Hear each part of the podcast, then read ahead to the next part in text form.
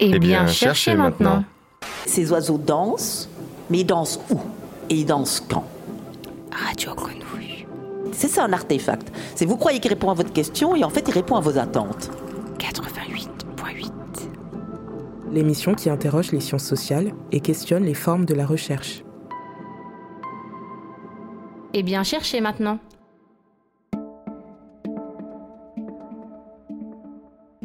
Bonjour à toutes et à tous, bienvenue dans un nouvel épisode de Eh bien chercher maintenant. Aujourd'hui nous nous intéressons au cinéma et plus particulièrement aux vidéos essais et au fond footage, soit faire des films avec des images préexistantes, mais aussi comme c'est le cas pour notre invité avec des extraits glanés sur internet. Bonjour Chloé Galibert-Lenné. Bonjour. À travers deux moyens métrages et une dizaine de cours, tu t'es intéressé à ce que les images produisent comme effet et comme discours. Pour cela, tu décortiques des films au sens propre, en les découpant, les commentant, les remontant. Tu auscultes ton propre rapport de spectatrice. Tu t'intéresses notamment à l'utilisation d'Internet dans le cinéma documentaire, comme pour le film Watching the Pain of Other, où tu analyses le film The Pain of Other de Penny Lane, monté à partir de témoignages de femmes sur YouTube sur une étrange maladie de peau ou encore Forensicness qui examine de fond en comble le film Watching the Detective de Chris Kennedy, un film construit à partir d'images et de commentaires d'internautes à la recherche des terroristes responsables de l'attentat lors du marathon de Boston en 2013. Pour donner quelques sujets de tes films, tu t'es également euh, penché sur des vidéos produites par l'État islamique, sur l'application GeoGuessr où les joueurs doivent déterminer où ils se situent à partir d'images de Google Maps ou encore aux écrits d'analyse produits sur des films, comme par exemple ce fut le cas pour L'œil était dans la tombe et regardait d'année, un vidéo-essai réalisé à partir d'un texte du critique Serge Danet au sujet du film de Georges Fanjou Les yeux sans visage. Ce sont là quelques exemples de ces réalisations. Donc tu es donc Chloé une cinéaste, mais tu as une autre casquette qui est celle de la recherche puisque tu as fini en 2021 une thèse de recherche-création au laboratoire SACRE de l'ENS Paris, l'École normale supérieure de Paris, consacrée au réemploi d'Internet dans le cinéma de non-fiction contemporain. Tu es actuellement réalisatrice invitée à l'Université du Massachusetts et en postdoctorat à la Haute École d'Art et de Design de Lucerne en Suisse. C'était une longue présentation. Pour décrire ton travail de cinéaste, j'ai utilisé le mot euh, vidéo-essai. Comment toi tu le définirais et qu'est-ce que tu mets derrière ce mot euh, et cette pratique qui a euh, une histoire dans le cinéma? Oui, alors moi, la forme du, vidéo-essai, je l'ai découverte euh, quand j'étais euh, en séjour de recherche, quand je terminais mon master à l'Université de Vienne. Et donc, dans le cadre d'un atelier qui était donné par un, critique et vidéaste berlinois qui s'appelle Michel Beute. Et hum, la raison pour laquelle je m'étais inscrite pour participer à cet atelier, euh, c'était parce que la proposition du, séminaire, enfin de l'atelier, c'était de faire de l'analyse d'images, de l'analyse de, de films, euh, par le biais du montage. Donc, comme tu le disais dans ton introduction, de, découper, de remonter des films ou des images préexistantes pour euh, mieux comprendre soit comment elles ont été réalisées, soit les effets qu'elles produisent sur les spectateurs ou sur les spectatrices. Et, pour moi et pour beaucoup d'autres praticiens et praticiennes du vidéo essai, c'est un peu ça la promesse de la forme, en tout cas quand on la pratique en contexte universitaire, c'est euh, cette idée qu'on peut, on peut analyser les images autrement qu'en les décrivant avec des mots. C'est ce qu'on apprend à faire à l'université depuis euh, quelques décennies. Quand on apprend l'analyse d'images, on apprend vraiment à décrire les images et à décrire leurs effets. Alors que là, d'un coup, en fait, quand on, prend les images qu'on est en train d'étudier et qu'on les met sur une timeline d'un logiciel de montage, euh, en fait, il y a d'autres méthodes, il y a d'autres outils d'analyse qui deviennent possibles. Et, du coup, c'est un peu ça le, point de départ ou la, promesse méthodologique de l'essai vidéo, telle que je la comprends. Après, ce que je trouve aussi fascinant, c'est une autre manière de répondre à la question, c'est aussi qu'autour de ce terme de vidéo-essai, euh, a grandi et est encore en train de grandir une, communauté qui est en fait très large euh, de personnes qui travaillent à l'université, mais aussi euh, des artistes vidéo et aussi des youtubeurs et des youtubeuses euh, qui, qui, appellent vidéo essai leur pratique dans un sens beaucoup plus large.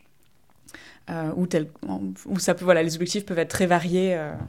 et, et, moi, l'un des intérêts que je trouve à cette, cette appellation, c'est justement le fait que ça, ça, réunit une communauté qui est, qui traverse un peu les frontières euh, et de statut et de légitimité que sinon on peut trouver établies entre euh, des chercheurs et des chercheuses voilà, qui travaillent à l'université et ou des artistes et ou des personnes qui s'adressent plutôt au grand public sur les, plateformes en ligne.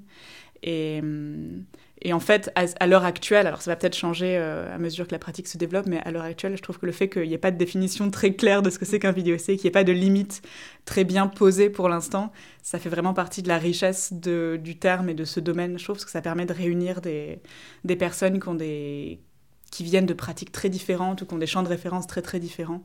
Et il n'y a rien que je trouve plus inspirant que euh, les événements où on arrive justement à réunir, sous l'appellation vidéo essai, on arrive à réunir des personnes qui ont des, pratiques très différentes et qui ont peut-être simplement en commun le fait d'essayer de produire de la pensée à partir d'images, notamment d'images euh, très existantes. Tu as travaillé sur des films qui mettent en scène des images trouvées sur Internet. Euh, pourquoi toi, quel est ton rapport personnel aux, images d'Internet, c'est-à-dire non euh, cinématographiques au sens euh, un film en salle par un réalisateur ou une réalisatrice? Alors, ça a été une évolution dans mon travail de recherche, parce qu'à l'origine, j'ai vraiment été formée à l'université en études cinématographiques. Donc, ma formation, c'était l'analyse d'images et vraiment l'histoire du cinéma, l'économie du cinéma. Et en fait, il y a eu un, une évolution, une espèce de basculement quand j'ai compris qu'on pouvait euh, prendre d'autres images que les images cinématographiques comme objet d'étude. Et c'est vrai que ça a beaucoup euh, élargi mon, mon, spectre de pensée quoi, quand j'ai commencé à, dans le cadre de mes études, de mon master notamment, et, aussi en, partie à l'occasion de séjours à l'étranger, de rencontrer des chercheurs et des chercheuses qui travaillaient sur le selfie, qui travaillaient sur la pornographie en ligne, qui travaillaient sur des images en mouvement qui excédaient le, voilà, le seul domaine du cinéma, euh, du 7e art, euh, comme on l'entend au sens le plus strict. Et, et, c'est pour ça que, en fait, dans, mon parcours, ça s'est produit au même moment que le moment où j'ai rencontré la forme du laisser vidéo. Donc, je ne sais pas si c'était une coïncidence ou si le fait de m'intéresser à une pratique qui impliquait le fait de faire du montage et de faire des images et de diffuser en ligne, ça rendait logique le fait que je m'intéresse à Internet aussi comme objet d'étude. Euh, mais c'est vrai que ça a été, euh, et ça continue en fait à être euh, vraiment l'une des choses qui me passionne, de, de, réfléchir à notre rapport aux images en mouvement, rapport très quotidien en fait euh, qu'on a aux images en mouvement, euh, en dehors des seuls moments où on se, pose sur un canapé pour regarder euh, soit la télévision, soit on va dans une salle de cinéma pour regarder un film sur grand écran, mais d'étudier vraiment plus la porosité en fait entre les images et la vie quotidienne, notamment sur les écrans de nos ordinateurs et sur nos, écrans de téléphone. Et je suis très, très heureuse et, assez excitée de voir que le fait de faire de la recherche euh, académique sur ces objets-là, ces, objets visuels-là, euh, ça, se, ça, se, développe beaucoup en France euh, en ce moment. Et c'est, ça, ça, me semble très bienvenu. Donc je suis très curieuse de voir ce qui, ce qui va émerger de ces, de ces recherches-là qui sont en train de, de bourgeonner. Quoi. Tu, es donc en, tu as été en recherche-création, enfin en thèse de recherche-création. Comment tu as articulé à la fois la partie universitaire, écrite, et la réalisation de tes films? Est-ce qu'ils font partie, j'imagine, de ton corpus? Comment, Sur quoi se base ton corpus euh, de thèse et comment tu as mené les deux de front, je dirais? Alors ça, ça a été une grande, euh, une grande question pendant, pendant toute la thèse. Donc j'ai passé cinq ans euh, en thèse.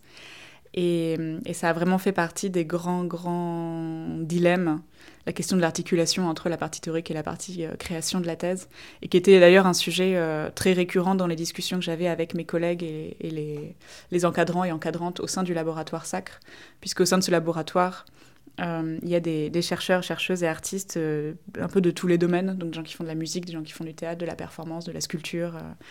et, et, en fait, dans chaque projet, euh, chaque euh, doctorant et doctorante était vraiment amené à inventer un peu sa propre articulation, parce qu'on produisait des objets tellement différents qu'il euh, n'y avait pas du tout de recette toute faite au sein du laboratoire et même plus généralement. S'agissant de, Voilà, il y avait quelques modèles, et encore, moi, quand j'ai commencé ma thèse, il y avait vraiment très peu de, doctorants et doctorantes qui avaient, fini, qui avaient soutenu. Donc tout était, très... tout était à défricher, quoi. et donc la manière dont finalement ça s'est articulé dans mon cas, après beaucoup de tâtonnements, euh, c'est que en fait l'ensemble de la thèse est rédigé depuis mon point de vue de praticienne, mais il y a une partie, euh, les deux tiers du manuscrit euh, sont consacrés à l'analyse d'autres films que les miens. Donc j'ai acté le fait que je m'intéressais à ces films à partir de mes questions de, praticienne à moi. Mais, euh, mais j'ai vraiment un corpus, euh, un peu comme dans une thèse traditionnelle, où il y a donc dix films, dont font partie les films de Penny Lane et de Chris Kennedy d'ailleurs, euh, et huit autres films, dans le, voilà, qui sont des films où j'ai pas du tout participé en tant que réalisatrice et que j'analyse vraiment d'un point de vue critique, qui serait un positionnement assez proche de celui qu'on a dans une thèse en études cinématographiques, en recherche pure. Euh, et donc, il y, a, plusieurs chapitres comme ça de la thèse qui sont vraiment de l'analyse d'un corpus euh, euh, où le positionnement est celui d'une chercheuse traditionnelle. Et le dernier chapitre de la thèse, enfin le dernier chapitre du manuscrit, là pour le coup, je fais, j'y fais retour sur la production de Watching the Pain of Others et Forensicness, qui sont les deux films qui font vraiment partie de la thèse. Euh, ce qui veut dire que je les avais envoyés aux membres du jury euh, au moment où j'ai envoyé mon manuscrit. Donc ça faisait vraiment partie des choses qu'ils devaient évaluer et dont on a discuté euh, au moment de la soutenance. Et du coup, là, la thèse se termine sur une centaine de pages où j'ai pour le coup une démarche plus réflexive sur ma pratique. Mais ça a été tout un, tout un équilibre à trouver. Je ne sais pas à quel point il a été trouvé d'ailleurs, mais j'ai fait de mon mieux, s'agissant d'essayer d'articuler, de trouver un positionnement où je pouvais parler c'est très compliqué en fait d'arriver à avoir à la fois une, casquette de critique et d'analyse et de parler de son propre travail mais sans faire son autocritique parce que c'est pas non plus l'enjeu. Euh, et donc ce que j'ai essayé de, de, produire comme positionnement et comme méthode de, réflexion, c'était vraiment le fait d'essayer d'identifier dans ma pratique, donc dans la fabrication de ces deux films en particulier, quelles sont les difficultés qui se sont posées à moi et comment est-ce que d'autres cinéastes ont résolu ces difficultés-là. Et donc c'était à partir de cette, euh, ce questionnement-là que j'allais voir les films d'autres personnes et que j'allais parler à ces personnes. C'était que qu'une cinéaste contemporain, donc je suis aussi allée les voir pour qu'on en discute et pour essayer de comprendre euh, précisément sur la question qui était la mienne dans la thèse, qui était euh, quand on s'approprie des images trouvées sur Internet, comment est-ce qu'on gère la question de bah, justement de l'appropriation de ces enjeux esthétiques, mais aussi politiques et éthiques et comment est-ce qu'on se met en scène soi-même euh, en tant que regard posé sur ces images qui ne sont pas les nôtres? Euh, et ça, c'est vraiment un questionnement qui était venu de, mm, de mes films, quoi, des questions que je m'étais posées en faisant euh, Watching the Pain of Others et Forensicness. Et où, du coup, dans un second temps, ce qui est une autre manière de répondre à ta question, j'ai d'abord fait les deux films et après j'ai écrit la thèse.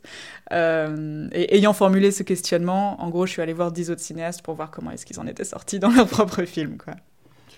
Dans tes, films, on t'entend, on te voit même, et tu as une démarche euh, très sensible, enfin personnelle, qui est peut-être à l'opposé de ce qu'on peut imaginer euh, d'une écriture très universitaire. Euh, j'imagine que c'était aussi voulu. Et est-ce que c'est le cas forcément pour tous les, les personnes que tu es allé interroger ou, dont, tu as vu les films? Bah alors justement, faisait un peu partie, c'était un peu le cœur de, mon, de ma réflexion parce qu'en fait, j'avais, j'ai constitué mon corpus, donc il y a dix films que j'analyse dans ma thèse, qui ne sont pas les miens. Et, j'ai choisi, j'ai composé le corpus à partir de vraiment des plusieurs centaines de films que, auxquels j'ai eu accès, qui étaient faits à partir de médias trouvés sur Internet. Et j'en ai choisi 10 que je trouvais très intéressants. Et, mais en constituant le corpus de sorte à ce qu'il y en ait 5 euh, qui est justement une approche pas du tout personnelle, c'est-à-dire très observationnel, très distancié, où les cinéastes ne se, ne se mettent pas du tout en scène, eux ou elles-mêmes, en tant que regardants ou regardantes euh, de ces images. Et cinq autres films où, à l'inverse, il y a une approche beaucoup plus essayistique, avec soit une voix off, soit un discours à la première personne, ou des, cinéastes qui se filment, eux ou elles-mêmes. Enfin voilà, une approche beaucoup plus euh, ancrée et située s'agissant du, du, regard qui est posé sur ces images d'Internet. Et c'était un peu le cœur de ce que je voulais interroger dans, dans, dans la thèse, quoi, le, les enjeux respectifs de ces deux approches ou de ces deux méthodes, et, euh, et les raisonnements et les, les, les justifications, le, terme n'est pas très adroit, mais les raisons pour lesquelles les cinéastes adoptaient l'une ou l'autre euh, méthode, sachant qu'évidemment c'est pas binaire, euh, c'est un spectre. Donc j'essayais de, voilà, de trouver des, films qui étaient suffisamment différents les uns des autres pour pouvoir réfléchir aux raisons pour lesquelles tel ou tel cinéaste adoptait l'une ou l'autre méthode, et en me rendant compte qu'en fait, il y, avait, y avait des grandes similarités dans la manière dont euh, des méthodes très différentes étaient présentées, et que notamment, il y avait euh, un peu une récurrence sur euh, le, l'argument éthique, le fait de dire c'est un traitement plus éthique des images dans un cas, de ne pas leur imposer un discours exogène, et dans l'autre cas, de, situer depuis quel endroit on les regarde, en fait. Et c'est ça qui m'a un peu, enfin, qui m'a passionné dans le travail, c'était le, le fait de, questionner enfin l'impression que j'ai eue que le, même, la même question et en un sens la même réponse euh, formulée par les cinéastes euh, à des choix esthétiques et narratifs euh, très différents dans les films.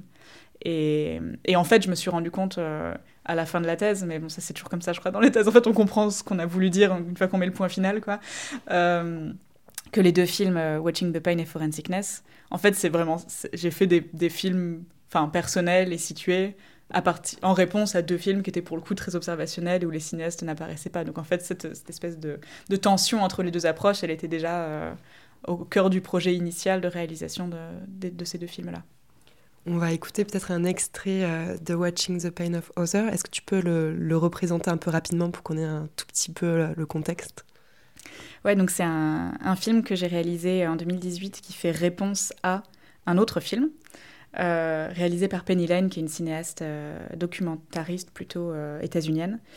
Et donc son film, il y a plusieurs couches, mais dans son film à elle, c'est un montage de vidéos essentiellement trouvées sur YouTube et qui suit une communauté, une petite communauté de personnes qui s'identifient comme souffrant d'une maladie qui s'appelle la maladie de Morgellons et qui est un d'après les patientes, c'est beaucoup des femmes, donc je, genre au féminin, euh, pour, les, pour, les patientes, c'est une maladie de la peau.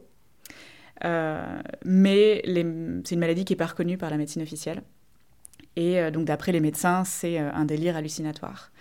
Et, et, donc, face à ce, déni de, la réalité de leur maladie par les, médecins, il y a cette communauté qui s'est créée en ligne. Donc, c'est une vraie communauté qui existe voilà, sur YouTube et sur d'autres plateformes en ligne où les patientes euh, bah, se rassemblent pour euh, se soutenir, euh, se donner des conseils sur les remèdes un peu artisanaux qu'elles ont développés.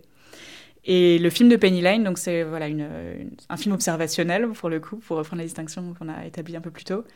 donc on voit comme ça des témoignages de ces femmes qui parlent de leur, de leur corps, de leur rapport à leur corps et de, cette maladie.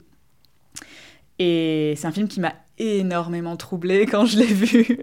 enfin, qui trouble pas mal de monde, je pense, parce que c'est un c'est très perturbant euh, parce que la souffrance de ces femmes est indéniable. Enfin, c'est très, le fait qu'elles soient en souffrance est très réel. Ce dont elles souffrent, euh, c'est un énorme point d'interrogation. Et, et, ce qui est fascinant dans son film, c'est le fait que, enfin, notamment, on se rend compte que en fait les patientes s'auto-diagnostiquent en regardant des vidéos sur euh, internet et en se disant ah mais ça ce symptôme je l'ai aussi. Donc en fait ça veut dire que j'ai moi-même la mélodie de Marguerite du coup en fait c'est une maladie virale mais qui passe par les images quoi euh, qui se transmet par YouTube et donc moi voilà ça fait partie des choses qui m'ont beaucoup euh, intéressée donc j'ai fait ce film pour explorer la manière dont le film de Penny Lane m'avait fait me sentir pendant pendant l'heure que j'ai passé à le regarder ce film est un objet étrange à plusieurs égards et de toute évidence il me touchait à un endroit très sensible. Pour y voir plus clair, je l'ai installé sur ma table d'opération et j'ai commencé à l'examiner.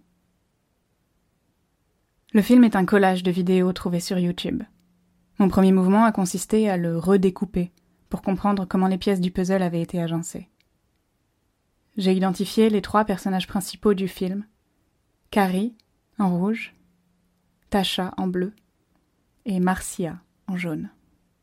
Les trois malades de Morgellons les plus actifs sur YouTube lorsque Penny Lane a réalisé son film. Dans le montage, leurs longues séquences de vlogs se suivent et se répondent, entrecoupées parfois de contre-champs télévisuels où apparaissent des journalistes et des médecins, indiqués ici en vert. En observant l'ordre dans lequel ces images avaient été arrangées, j'ai commencé à comprendre d'où venait mon sentiment de confusion, parce que je me suis aperçu que l'arc narratif du film suivait en fait une trajectoire double. Si l'on n'écoute que les témoignages des patientes, on a très envie de les croire au début, puis leurs récits deviennent de plus en plus farfelus, et on a de plus en plus de mal à accorder du crédit à leurs paroles ou à leurs conseils. And if this is a conversation you're not interested in, I won't be offended. Go click and watch another video because I'm going to talk about Morgellons, what we call Morgellons, and urine therapy. Oui, elle vient de dire urine thérapie. Et oui, ça consiste à boire son urine. Mais à l'inverse, si l'on ne prête attention qu'à ces rares moments où les médecins s'expriment, on est persuadé au début que la maladie est complètement imaginaire. Uh, Et plus le film avance, plus on commence à vouloir prendre les malades au sérieux. I don't think these patients are crazy. At Oklahoma State University in Tulsa, Dr. Rhonda Casey believes Morgellons is a genuine illness. L'un dans l'autre, le film nous tire un peu le tapis sous les pieds. De ce fait, le film se présente vraiment comme une invitation adressée à chaque spectateur et spectatrice à formuler son propre diagnostic.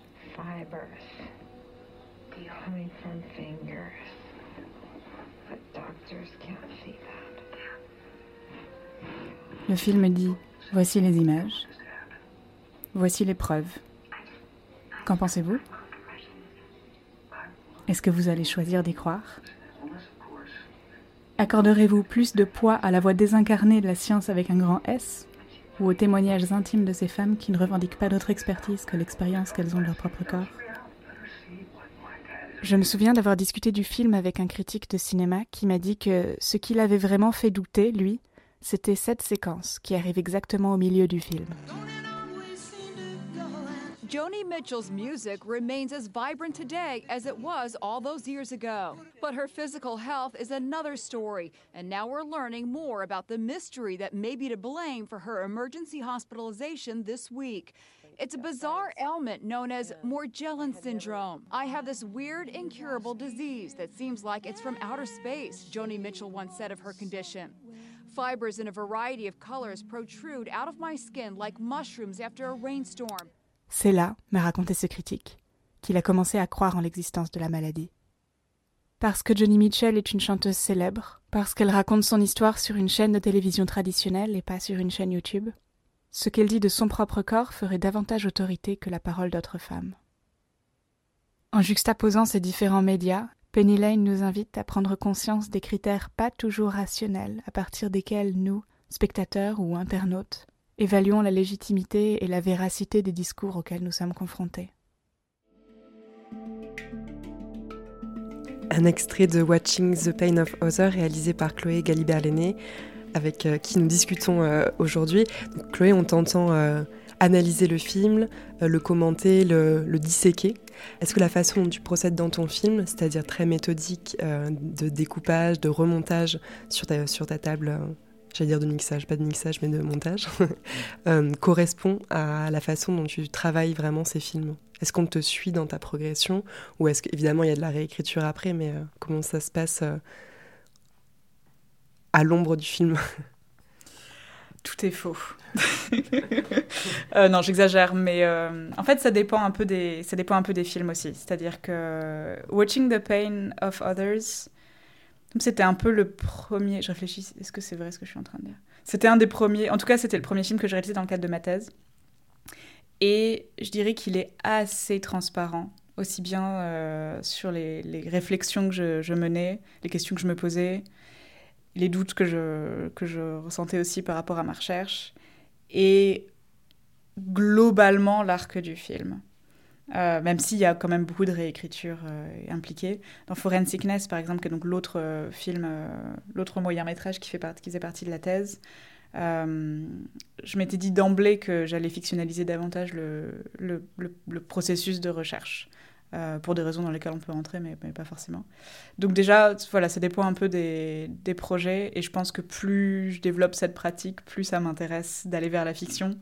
Euh, non pas, enfin, si, parce que j'aime bien raconter des histoires et que l'une des choses qui me qui m'intéresse avec cette forme de l'essai vidéo, que tous les vidéo-essayistes euh, approchent pas du tout de cette manière-là, mais je crois qu'une des choses qui moi m'intéresse dans la dans la forme, c'est non seulement le côté euh, voilà analyser les images par les images et par le montage, mais aussi le fait de mettre la recherche en récit. Et euh, parce que j'ai l'impression que ça fait vraiment partie des choses qu'on fait pas tant que ça. En tout cas, enfin dans mon domaine de recherche, qui est donc les études cinématographiques euh, ou les, études des médias, euh, c'est pas vraiment la manière dont on présente nos recherches le plus souvent. Je pense que c'est plus fréquent en sciences sociales, en, anthropologie notamment, d'avoir vraiment des récits où le chercheur ou la chercheuse devient une espèce de personnage, de protagoniste, et on suit un peu ses réflexions au fur et à mesure de son terrain de recherche, par exemple, et de ses notes et de ses rencontres, et de voilà. C'est pas c'est pas c'est pas la manière dont on écrit le plus souvent de la recherche dans, dans mes domaines.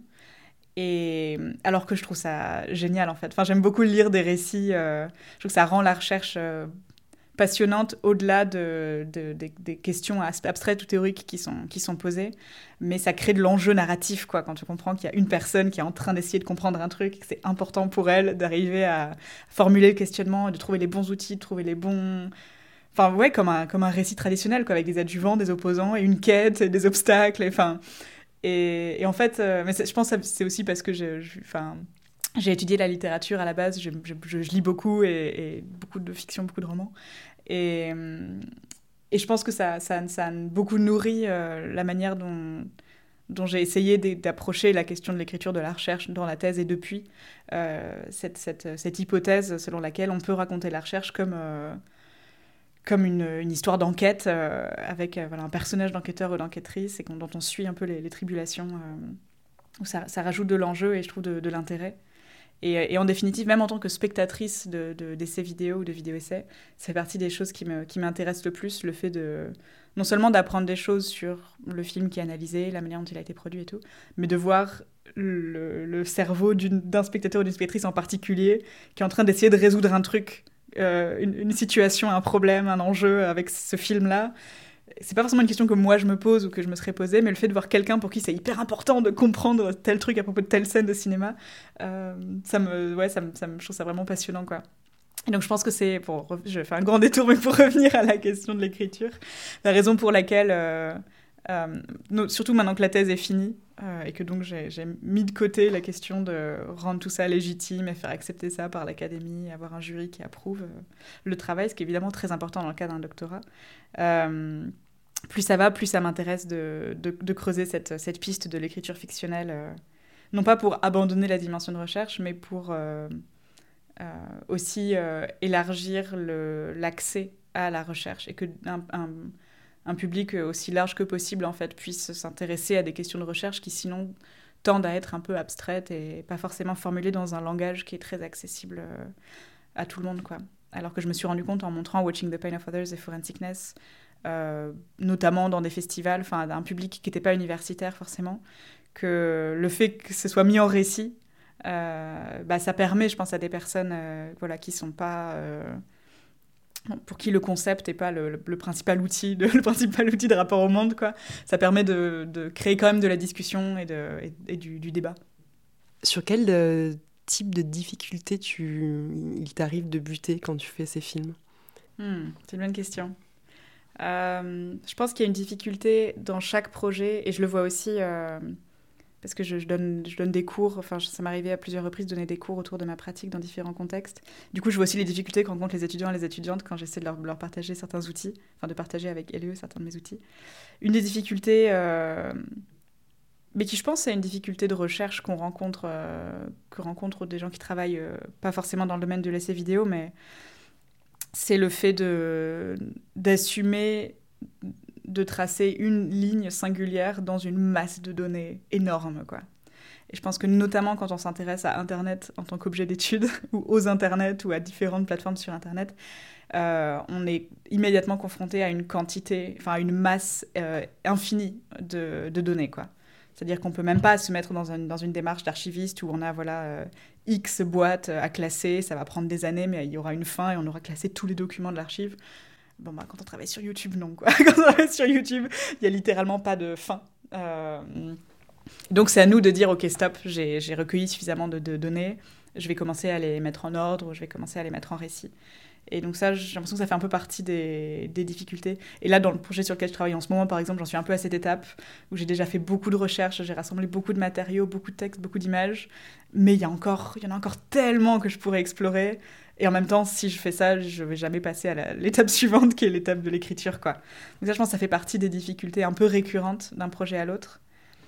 Euh, Il y a une autre, euh, une autre euh, difficulté qui me vient en tête, qui a été un, un sujet euh, dans pas mal de films ou de projets, qui tient à ce, dont tu parlais tout à l'heure, qui est la question de, de la place que moi j'occupe. Je mets moi entre guillemets parce que dans certains films, c'est plus un personnage auquel je prête ma voix que vraiment euh, euh, mon moi biographique, quoi. Mais hum, mais il y a un peu cet enjeu de de parler à la première personne parce que je m'intéresse beaucoup notamment aux affects et aux émotions et aux sensations que les images procurent. C'est très difficile de parler de ça sans entrer dans un registre intime et subjectif. Donc c'est un truc que j'assume et en même temps, il y a toujours cet enjeu de ne pas prendre toute la place ou ne pas... C'est pas moi le sujet de mes films non plus, quoi. C'est plus... c'est à partir de mon positionnement que je parle, mais en même temps, je parle de choses qui sont vraiment à l'extérieur de moi et qui concernent plein d'autres gens. Et donc, il y a toujours un truc d'équilibre dans le fait de d'essayer de se donner la, juste place euh, où je, donne suffisamment de moi-même pour qu'on puisse euh, euh, s'identifier ou se projeter ou à l'inverse se sentir différent mais d'une manière intéressante quoi sans, sans, néanmoins prendre toute la place ou faire écran en fait au, à, l'objet de la recherche. Ça fait un peu ouais, partie des, questions sur lesquelles j'ai beaucoup buté. Et par exemple, dans Watching the Pain of Others, c'est vraiment le, truc que. Enfin, les, dernières décisions, les, dernières touches finales sur le, film, une fois que tout était écrit, tout était filmé, enregistré, monté, etc. Les derniers ajustements, c'était là-dessus. C'était euh, combien de temps est-ce qu'on me voit à l'image euh, combien de fois est-ce que je reviens, combien de fois est-ce que j'apparais, euh, voilà, d'essayer de trouver cet équilibre entre le pas assez et le trop de, de, de subjectif et de, de, ouais, de, personnel dans, les, dans le travail. On écoutait le, un extrait de ton premier moyen métrage, on va écouter un extrait de ton deuxième, euh, Forensicness. Peut-être qu'on peut faire un peu la même chose, que tu peux nous le, nous le présenter très rapidement? Ouais, du coup c'est aussi un espèce de journal de recherche où je, je réfléchis et je documente euh, mon expérience de spectatrice face à un film qui s'appelle Watching the Detectives, qui a été réalisé par Chris Kennedy, qui est un, réalisateur expérimental canadien. Et donc son film à lui, il est fait à partir de photographies et de messages trouvés sur la plateforme Reddit. Et ça suit les, enfin, c'est du, matériau euh, posté sur Internet dans les quelques jours qui ont suivi euh, les attentats euh, terroristes à Boston en 2013. Et hum, c'est deux, bombes qui ont explosé euh, sur la ligne du fin du marathon de Boston en 2013. Et en fait, à la suite de cet événement, il y a eu euh, une enquête qui a été menée sur Internet, notamment sur la plateforme Reddit, de plein de personnes qui se sont réunies pour analyser des photographies qui avaient été prises juste avant et juste après les explosions pour essayer de trouver les coupables dans la foule. Et Chris Kennedy a fait un film qui est lui-même un moyen métrage, silencieux, un film muet, euh, où euh, voilà, on, voit des photographies et euh, des messages postés sur Reddit qui analysent ces photographies. Et c'est un film que j'ai trouvé absolument passionnant et assez drôle, étrangement. Et, donc, dans, dans, mon film qui s'appelle Forensicness, je, voilà, je, je, réfléchis à cet objet bizarre réalisé par par Chris Kennedy en remontant un peu la, pelote de qu'est-ce que c'était que cette enquête en ligne, comment est-ce qu'elle a été documentée, non seulement par Chris Kennedy, mais aussi dans d'autres euh, films, notamment de fiction, qui ont fait retour sur ces événements de, de Boston en 2013. Mais quant au fond, ces photographies retouchées sous Paint gardent la trace d'un moment de bascule dans l'histoire de notre relation aux images. Ce moment de déstabilisation de ce que Jacques Rancière appelle le système de l'information dont le principal enseignement consistait jusque-là à affirmer que n'importe qui n'est pas capable de voir et de parler. Pour mieux visualiser la manière dont Chris Kennedy a mis en scène ce moment de bascule, j'ai isolé chacune des images fixes qui composent son film. J'en ai compté 570. Parmi ces images, 331 sont des photographies disposées ici sur la ligne du bas, et les 239 autres sur la ligne du haut montre les messages écrits par les réditeurs. Sur la ligne du milieu, j'ai isolé tous les intervalles noirs qui séparent parfois les séquences. Apparaît dans ce découpage une certaine tendance à la symétrie, dans laquelle, si je ne me retenais pas, je serais encline à voir transparaître l'effort vers une signification. Il apparaît aussi que les discussions entre les internautes occupent presque autant de place dans le film que les photographies qu'ils sont en train d'analyser. Le film de Chris Kennedy dépeint ainsi un espace de conversation extrêmement fluide, où chaque image fait l'objet de plusieurs analyses contradictoires, et où il n'est pas toujours évident de distinguer les remarques qui cherchent à être pertinentes des purs et simples trolls.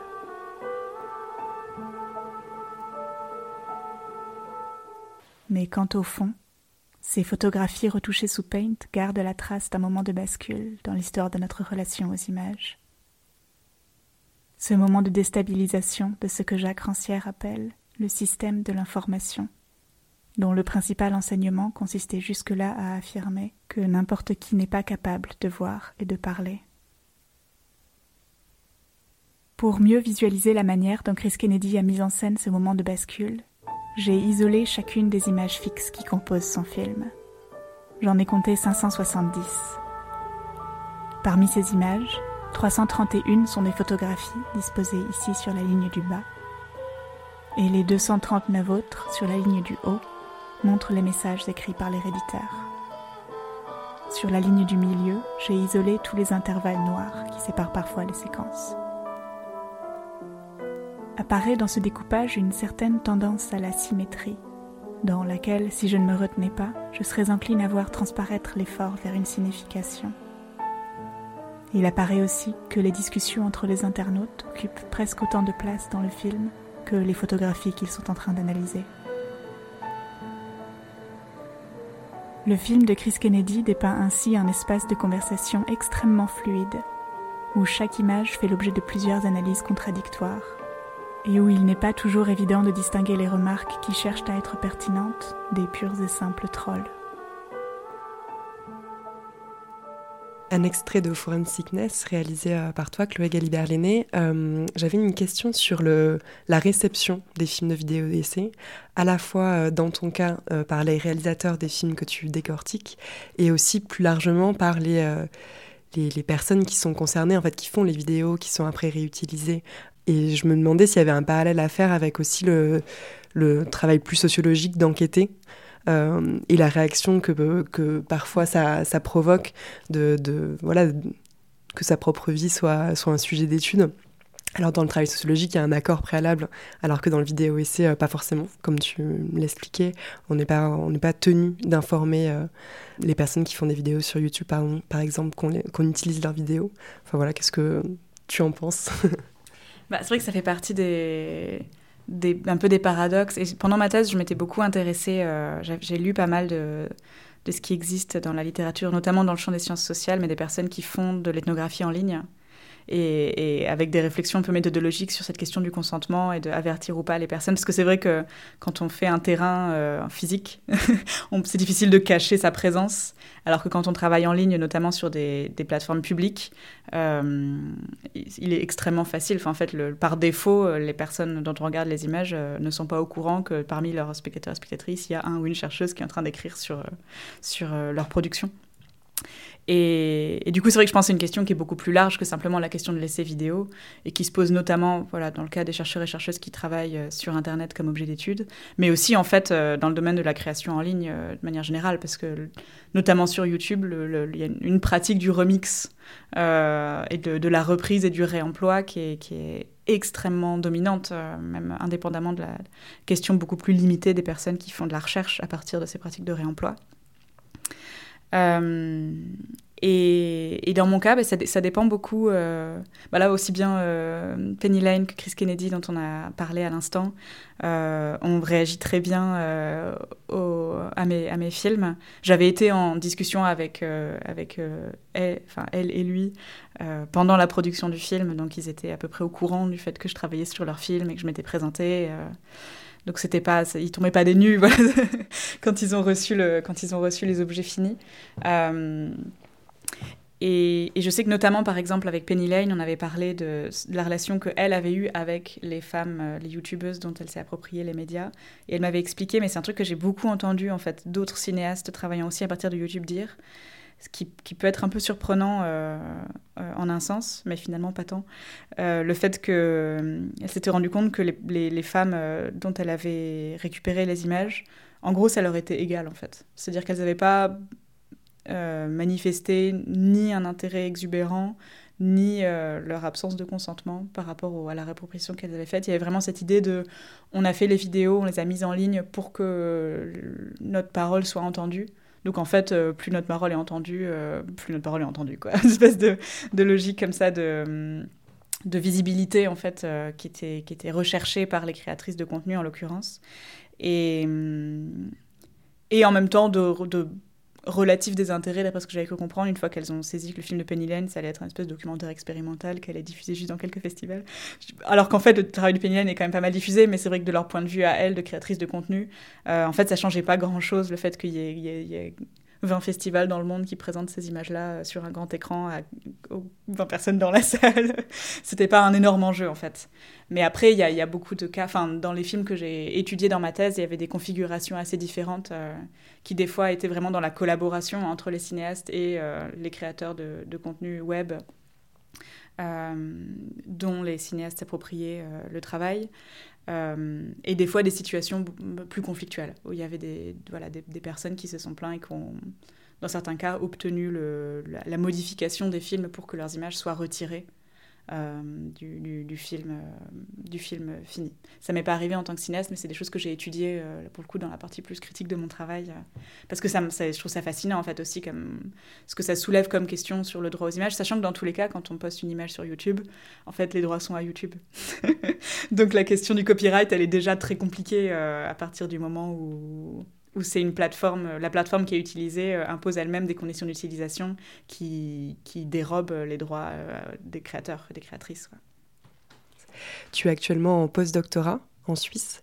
Comment tu et tu réalises euh, prochainement un, un film. Euh, comment tu vois la continuité euh, des liens pour toi entre recherche écrite et, euh, et recherche filmique, on va dire, et réalisation? Alors c'est marrant parce que donc j'ai terminé, j'ai soutenu la thèse il y a un peu plus d'un an et en sortie de thèse, euh, je me suis dit, mais plus jamais j'écris de recherche. C'est fini, c'était tellement dur. Enfin, je pense que les personnes qui ont fait un doctorat ou qui ont accompagné quelqu'un qui faisait un doctorat savent euh, que c'est très, très éprouvant. Enfin, c'est drainant, quoi. Un peu toutes les, toutes, toutes les énergies euh, d'une personne. Et du coup, c'est vrai que pendant plusieurs mois, je me suis dit, mais voilà, c'est bon, c'est fait, c'est derrière moi, je veux, je veux plus faire de recherche de cette manière-là. Euh, je vais vraiment me concentrer sur le, le vidéo-essai, la création, euh, la création audiovisuelle. Et en fait, le temps passant, et notamment maintenant que je développe un, nouveau projet euh, qui a une forte composante de recherche, même s'il y a aussi c'est aussi un vrai projet d'écriture et de, création euh, vidéo, euh, en fait, l'écriture revient, quoi. Et, et, finalement, là, le projet euh, que je suis en train de développer dans le cadre de mon postdoc, euh, qui, je pense, va prendre la forme d'un moyen métrage un peu plus long que ce que j'ai fait jusqu'ici.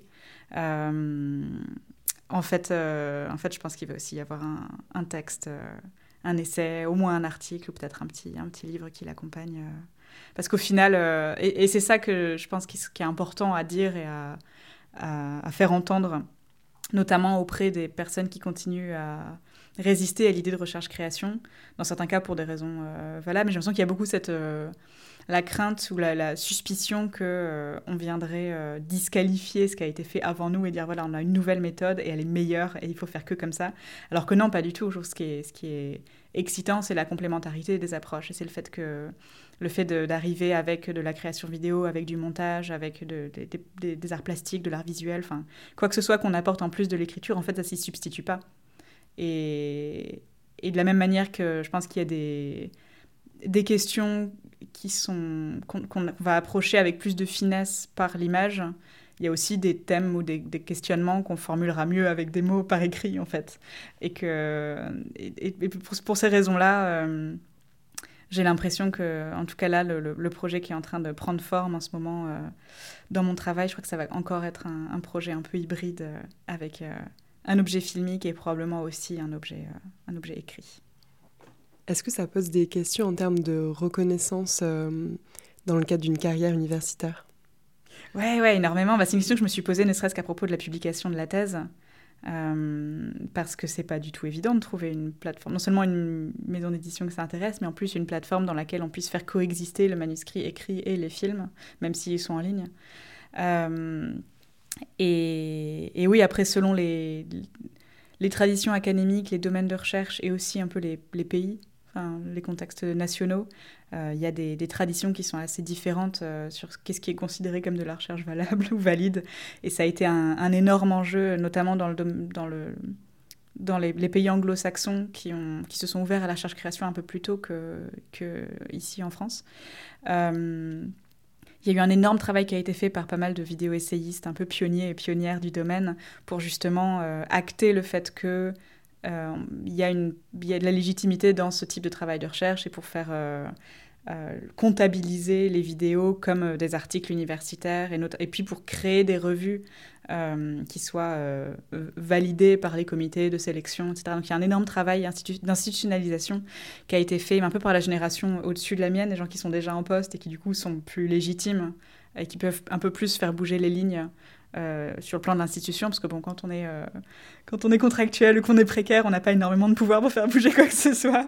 Mais, mais pour ça, moi, j'ai énormément de reconnaissance pour les, personnes, euh, justement, de la génération d'avant, qui sont déjà profs, qui n'ont plus rien à prouver, d'avoir beaucoup, beaucoup travaillé pour faire admettre le vidéo essai comme une modalité de, de recherche valable. Et, en, vrai, dans le domaine français et francophone, il y a quand même euh, des revues qui s'y ouvrent aussi, des choses qui ont commencé à être possibles ces dernières années, qui n'étaient pas forcément il y a dix ans. Donc je pense que ça évolue, ça, évolue quand même assez vite. Euh, et ce qui correspond aussi à, j'ai l'impression, les demandes de beaucoup de jeunes chercheurs et chercheuses qui arrivent dans le champ et qui ont envie euh, d'avoir une démarche de création en même temps qu'une démarche de recherche.